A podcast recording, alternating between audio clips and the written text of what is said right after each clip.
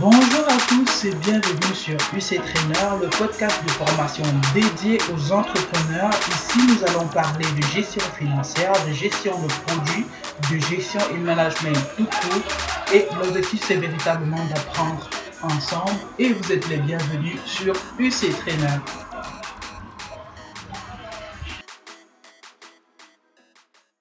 Bonjour à vous et une fois de plus, bienvenue sur UC Trainer. À ce micro, je suis Ariel et c'est un plaisir pour moi de vous retrouver après cette longue période de silence. Alors en interne, nous sommes en train de travailler à beaucoup de modifications dans notre façon de faire. Habituellement, lorsque nous avions, nous pensions en fait à un sujet de management, par exemple la comptabilité, les finances, etc., nous produisions un certain nombre de contenus pour vous aider, vous, à peut-être améliorer tel ou tel aspect de votre gestion d'affaires. Mais maintenant, en fait, à la lumière de notre, activité, à la lecture en fait de notre activité de conseil et de ce qui est le plus récurrent comme problème auprès des entrepreneurs et start on a réussi à définir en fait trois couloirs spéciaux, spécifiques en fait, de formation qui seraient intéressants en termes de management pour les entrepreneurs.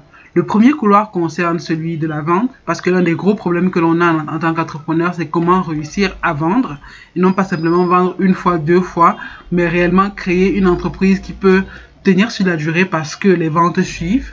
Le deuxième problème ou le deuxième parcours qui est lié, c'est celui de la structuration. Une fois que je vends, oui, j'ai réussi à trouver la bonne formule pour placer mon produit auprès du public. Maintenant que c'est fait, comment est-ce que je m'organise en interne, par exemple, pour répondre à la demande qui est croissante? Comment est-ce que je fais pour avoir une certaine traçabilité de ma comptabilité? Comment est-ce que je fais pour avoir les tenants et les aboutissants de mon entreprise, en fait? Et si je veux reproduire le modèle ailleurs, quelles sont les règles qui sont déjà en place et qui font que ça marche maintenant et que je pourrais pour transporter en fait pour pouvoir m'étendre sur une autre ville ou un autre pays, etc. Le troisième parcours, de formation ou le troisième problème central auquel on peut répondre et auquel on peut apporter des solutions de formation pour aider l'entreprise ou l'entrepreneur à avancer, c'est celui de la levée de fonds. Oui, je vends, oui, j'ai une entreprise structurée, mais j'ai besoin de capital pour avancer. Et pour que je puisse avoir ce capital-là, il faut que à la fois euh, l'offre que j'ai soit designée d'une façon qui permet de lire son potentiel, la façon que j'ai de livrer mon service en fait donne une certaine sécurité par rapport aux projections que je fais en termes de projection de vente, projection de revenus. Il y a un certain nombre de choses qu'il faut organiser pour être capable de pouvoir dire à une banque ou à un investisseur privé ou à un fonds d'investissement ou à d'autres personnes de rejoindre l'aventure et d'investir dans notre boîte. Donc, l'idée dans ces trois domaines-là, celui de la vente, celui de la structuration d'entreprise, celui de l'investissement, c'est de créer un certain nombre de parcours de formation, parcours d'accompagnement qui permettent de comprendre les essentiels de management qui vont être utiles à vous en tant qu'entrepreneur. Vous le savez, l'une des raisons pour lesquelles nous faisons ce podcast-ci, c'est pour pouvoir vous autonomiser, ne pas vous rendre dépendant de nous en tant que consultant ou de quelconque autre consultant, mais vous donner la petite matière en termes de savoir-faire, de savoir, pour pouvoir vraiment changer les dynamiques à votre niveau. Et aujourd'hui, sans vouloir aller dans tous les détails de la chose, parce qu'il faut faire des contenus très brefs, on va parler du premier nerf de la guerre, la vente. Beaucoup d'entre nous voulons résoudre le problème de vente, d'absence de vente ou de mauvaise performance de vente dans notre entreprise de la mauvaise manière. On veut le résoudre en mettant le patchwork, le patch du sponsoring, par exemple sur les réseaux sociaux, le patch de l'utilisation euh, d'influenceurs pour faire des campagnes et pousser notre produit devant. On veut utiliser des solutions qui, en fait, au lieu de résoudre les problèmes de fond, nous permettent juste d'avoir l'illusion qu'on a trouvé comment changer les choses. Je m'explique. Vous voulez vendre plus et vendre mieux, mais ce que vous faites prioritairement, c'est d'essayer de paraître beaucoup plus beau, c'est d'essayer de paraître populaire, c'est d'essayer de paraître intéressant, c'est d'essayer de paraître professionnel, quand en fait le réel problème n'est pas là.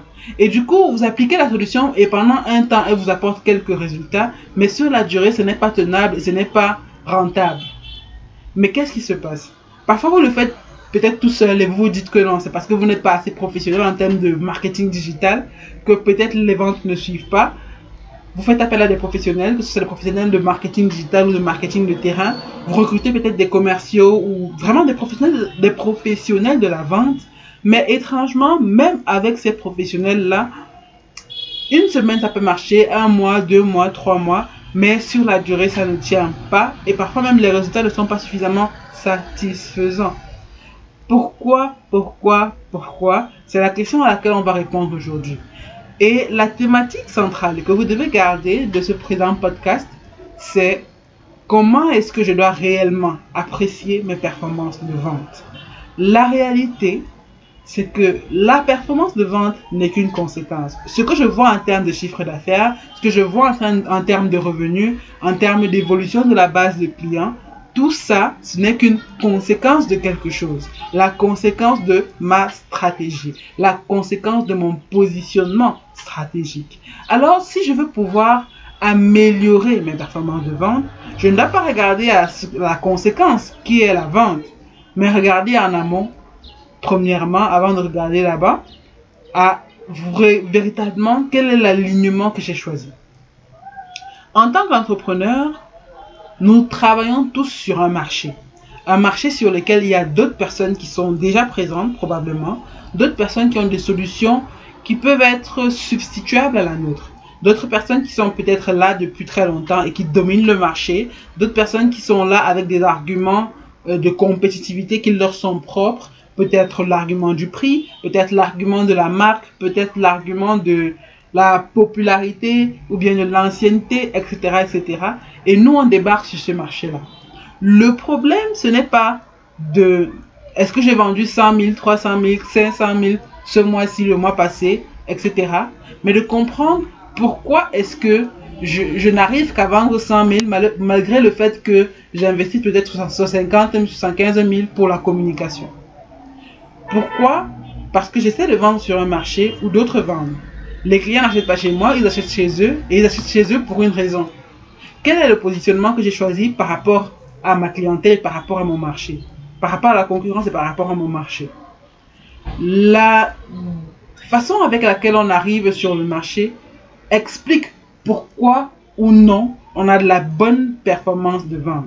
Si j'arrive avec l'orientation qu'il faut pour réussir sur le marché, peut-être en étant moins cher que la concurrence, peut-être en étant euh, en ayant peut-être un meilleur service client, peut-être en étant beaucoup plus à l'écoute, beaucoup plus euh, présent. Par exemple, au lieu de me trouver en supermarché, on me trouve dans toutes les, les boutiques du coin. C'est ces petites choses-là, ces petits arguments qui font notre unicité, qui à la fin en fait expliquent pourquoi est-ce que nous vendons plus ou moins. Donc, l'une des premières choses, lorsque je veux améliorer mes performances de vente, je ne vais pas regarder simplement au chiffre d'affaires que je fais, mais je vais regarder au contexte dans lequel je suis en train de vendre pour essayer de comprendre si la réponse que j'essaie d'apporter sur le marché, l'offre que j'essaie de, de, faire passer sur le marché est pertinente, compétitive. Qu'est-ce qui se fait actuellement Qu'est-ce qui marche Qu'est-ce qui ne marche pas Quels sont les manquements à l'offre existante Et en quoi est-ce que ce que j'apporte vient véritablement changer la donne et apporter un plus Est-ce que ce que je veux proposer comme unicité, et là on est en train de partir vers le deuxième critère à regarder au-delà du marché, est-ce que ce que je propose en termes d'argument d'unicité ou du euh, d'exception, on va dire ça comme ça, est-ce que ce que j'apporte est véritablement pertinent pour mon utilisateur ou la cible que je vise Est-ce que c'est quelque chose pour lequel voilà son cœur bat ou battrait véritablement est-ce que euh, c'est quelque chose qui pour lui est essentiel, indispensable?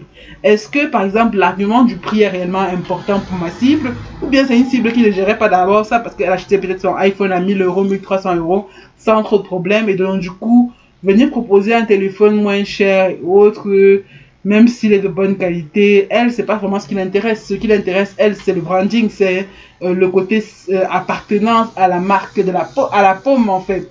Donc, du coup, qu'est-ce que mon client attend de moi?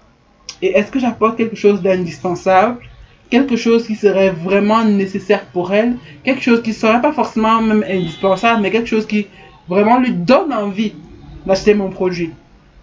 Et donc, concernant ces informations-là liées au client, il faut être conscient d'un certain nombre de choses par rapport à qu'est-ce qui fait que on achète chez moi et pas chez quelqu'un d'autre. La plupart d'entre nous entrepreneurs ne prenons pas le temps d'étudier les raisons pour lesquelles les gens achètent. Étudier les raisons pour lesquelles les gens reviennent. Pourquoi pourquoi est-ce que ce serait intéressant? Pourquoi ce serait capital en fait?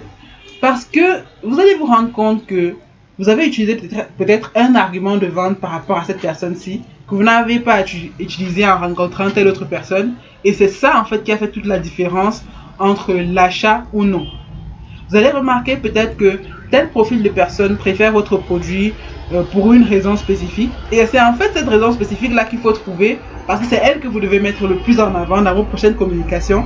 Et en sachant déjà qui achète vos produits, vous pourrez en fait réorienter vos efforts de communication pour aller spécifiquement vers cette personne du même profil là qui n'achète pas encore et aller vers elle avec l'argument que qui a réussi à convaincre la même personne, la personne du profil. Donc, je veux améliorer mes performances de vente, je regarde le marché dans lequel je suis et comment est-ce que je me positionne par rapport à ce marché. Je regarde la cible que je vise et qu'est-ce que j'apporte à cette cible-là, qu'est-ce qui fait qu'elle se déciderait pour moi plutôt que pour quelqu'un d'autre. Et maintenant que ces choses-là sont définies, mon orientation claire vers le marché et vers ma cible, il est question en fait de respecter et honorer en fait l'engagement qu'on a donné. Oui, mon argument de compétitivité, c'est un service rapide. Mais est-ce que dans la réalité, quand quelqu'un arrive dans mon restaurant, le service est effectivement rapide de telle manière que entre 5 et 10 minutes, son plat est prêt et elle est déjà en train de déguster? Est-ce que l'argument de qualité que j'essaie de mettre en avant est réellement respecté? Parce que le tout n'est pas de dire à la bonne personne que voilà, je fais un travail de qualité et mettre en avant l'argument unique qui permet de convaincre cette personne-là. Mais de l'autre côté, en fait, il faut que une fois l'achat fait, la personne puisse se rendre compte que ce qui a été promis a été délivré. Et parce que ça a été promis et délivré, elle aura envie de dire à quelqu'un d'autre à côté d'elle, voilà, j'ai fait tel achat, c'était vraiment intéressant, euh, le service est de qualité, euh, le prix est vraiment abordable, le, service client après est vraiment sublime et tout et tout et tout. Et tout. Bref, un client, en fait, l'aspect auquel nous devons regarder actuellement est celui de la satisfaction des clients est-ce que le processus que j'utilise est à même de pouvoir remplir la promesse que j'ai donnée? Oui, je veux avoir un, argument de prix par rapport à la concurrence. Être moins coûteux, être beaucoup plus compétitif, mais est-ce que les circuits d'approvisionnement que j'ai sont pertinents pour remplir cet objectif-là de, prix abordable? Est-ce que euh, la façon que j'ai de produire, le temps que je mets pour produire un site internet par exemple, est-ce qu'il est suffisamment euh, court ou bien efficace pour que le montant de prestations que je demande par la suite en fait me permette à moi d'être satisfait de ce que je fais en termes de le, ce que je, reçois en fait en termes de retour? Parce que j'ai investi du temps, j'ai investi des efforts, j'ai investi de la compétence, mais est-ce que à la fin du jour, à la fois le client est satisfait et la machine que j'emploie en fait réussit à être rentable? Parce que le tout n'est pas peut-être d'être moins cher et de se dire que non, voilà, pour attirer les gens, on va être moins cher pendant un temps. Mais de l'autre côté, être moins cher pendant un temps, si tu n'es pas rentable, ça n'a pas de pertinence sur la durée. Ça n'a même pas de pertinence sur euh, le court instant pendant lequel tu le fais. Parce que si ton unique argument, ou la, seule chose qui fait qu'on achète chez toi, c'est que tu es moins cher, et que euh, cette, cette, cette, moins cherté, on va dire ça comme ça entre parenthèses, est une moins cherté feinte, il y a très peu de chances pour que le public que je réussis à convaincre en étant moins cher reste sur la durée une fois que tu auras changé de prix et que tu auras revenu à tes prix normaux. Maintenant, tu peux essayer de viser entre guillemets ce qu'on appelle les économies d'échelle en te disant que oui, je perds, mais plus j'aurai des clients, plus je pourrai. Mais ça, vraiment, il faut se rassurer que la structure de coût est effectivement cohérente avec, avec ce modèle-là, en fait. Parce qu'il y a beaucoup de gens qui, malheureusement, plus tu as de clients, euh, plus en fait tes charges évoluent à, grandissante en fait. Donc du coup, euh, il n'y a pas un moment où tes charges s'arrêtent pour que tu puisses servir beaucoup plus de clients sans forcément augmenter euh, tes, charges. Donc du coup, franchement, en fait, tu ne rattrapes jamais ce que tu perds. Et donc là, ce n'est pas pertinent de se dire que je vais aller dans une guerre de prix et perdre pendant un temps pour espérer regagner plus tard. Parce que là, tu n'as pas vraiment de, de, de, scalabilité, on va dire ça simplement comme ça. Pour euh, revenir simplement euh, au centre de notre partage du jour. Je veux améliorer mes performances de vente. Je ne vais pas simplement regarder à mon chiffre d'affaires de ce mois-ci, le nombre de clients que j'ai eu ce mois-ci, le mois passé, depuis un an. Je vais regarder à des paramètres qui parlent de mon marché, à quel point est-ce que je suis compétitif, qui est mon concurrent, il vend à combien, combien de personnes est-ce qu'il réussit, à, à séduire grâce à ça. C'est vrai que dans un contexte africain, c'est compliqué d'avoir toutes les données exactes, mais ne serait-ce que sur le côté du pricing, le côté de l'approvisionnement, le côté des informations en fait, qui sont critiques dans votre domaine d'activité, vous pouvez avoir une idée claire de comment est-ce que les choses se passent sur votre marché et donc du coup avoir des éléments qui vous permettent à vous de savoir comment vous positionner pour pouvoir vous démarquer de la concurrence et être pertinent pour le client. Donc il faut pouvoir avoir ces informations là sur la durée pour se rendre compte de est-ce que je reste compétitif parce que le fait de ne pas être compétitif est justement ce qui fait que vous ne vendez pas. Donc, ce n'est pas tellement la technique, ce n'est pas combien, comment tu écris tes posts sur Facebook, ce n'est pas forcément euh, est-ce que tu es sur Instagram ou pas, c'est est-ce que tu es pertinent sur le marché? Parce que c'est le marché en fait qui dit ce qui se passe ou pas, ce qui se fera ou pas, la réussite ou pas. C'est le marché, c'est le client et c'est maintenant la façon dont tu choisis de délivrer la promesse ou le positionnement que tu as choisi en fait. Je veux pouvoir séduire tel segment de marché L'offre existante est, la suivante. Pour pouvoir me démarquer de cette offre-là et être pertinent pour le segment de, clientèle que je vise, il faut que je m'asseye sur telle promesse simple. Maintenant, cette promesse-là étant définie, il faut que je réussisse à délivrer et être à la hauteur de la promesse en question. Et donc, dans la façon dont j'évalue mon business, la façon dont j'évalue ma performance de vente, il faut que j'inclue des indicateurs qui sont liés à cette trois différentes dimensions là. Le marché, comment, à quel point je suis cohérent par rapport au marché, à quel point je suis cohérent par rapport à mon client? Et à quel point dans mon exécution je réussis à rester cohérent? Donc, par exemple, il y aura des objectifs en termes de coût de production que tu auras si tu veux être compétitif en, termes de prix pour vendre à un prix moins cher. Il y aura des, des objectifs en termes de délai de production si tu veux vraiment. En fait, en fonction de ce que tu dois viser par rapport à ton positionnement, il y a des indicateurs que tu pourras mettre en place pour te rassurer qu'effectivement, dans le déploiement que tu prends, que tu fais, dans la réponse que tu apportes au changement ou à la situation de marché, à, ton contexte en fait, tu es pertinent et tu as plus de chances en fait de pouvoir augmenter euh, le, le, côté qui t'importe le plus, la vente, les revenus, le bénéfice, etc. Donc, ce qu'on vient de faire, n'est qu'un petit aperçu de ce que l'on peut comprendre par rapport au processus de vente et comment l'améliorer. L'idée, c'est de pouvoir construire des offres qui soient pertinentes par rapport au marché. Et ça, ce n'est pas un travail de 15-20 minutes, ce n'est pas un travail de 30 à 45 minutes. Nous avons essayé d'évaluer et nous nous sommes rendus compte que déjà pour poser ces bases théoriques-ci, il faut au moins un mois de travail. Il faut au moins un mois de réflexion, de discussion, de partage pour que l'on puisse comprendre que voilà, dans mon entreprise actuellement, voilà où je me situe par rapport à mon marché, voilà où je me situe par rapport à mon client, voilà comment est-ce qu'il faut que j'analyse les choses pour comprendre qu'est-ce qui me ferait vendre, qu'est-ce qui me ferait pas vendre. Et maintenant, voilà le système que je dois mettre en place pour pouvoir monitorer l'évolution en fait de ma réponse. Parce que en termes d'entrepreneuriat, on parle beaucoup de ce qu'on appelle les itérations, c'est-à-dire que je décide de travailler de cette manière-ci pour essayer d'obtenir ce résultat-ci. Si ça ne marche pas, je change tel autre petit paramètre dedans pour essayer d'avoir une meilleure réponse. Mais maintenant, tout ça, ça en fait, c'est pas un processus de hasard en fait. Ce n'est pas un processus euh, à l'instinct uniquement. C'est un processus scientifique qu'il faut pouvoir expliciter pour que ce soit fait avec méthode et avec pertinence pour aboutir à de bons résultats. Donc, on pense à un programme de formation d'un mois et au-delà de ça, en fait, à du coaching qui justement permet, dans chaque situation d'entreprise, parce que chaque situation d'entreprise est différente, de pouvoir déterminer quelle est la solution par rapport à votre contexte pour pouvoir améliorer vos performances de vente.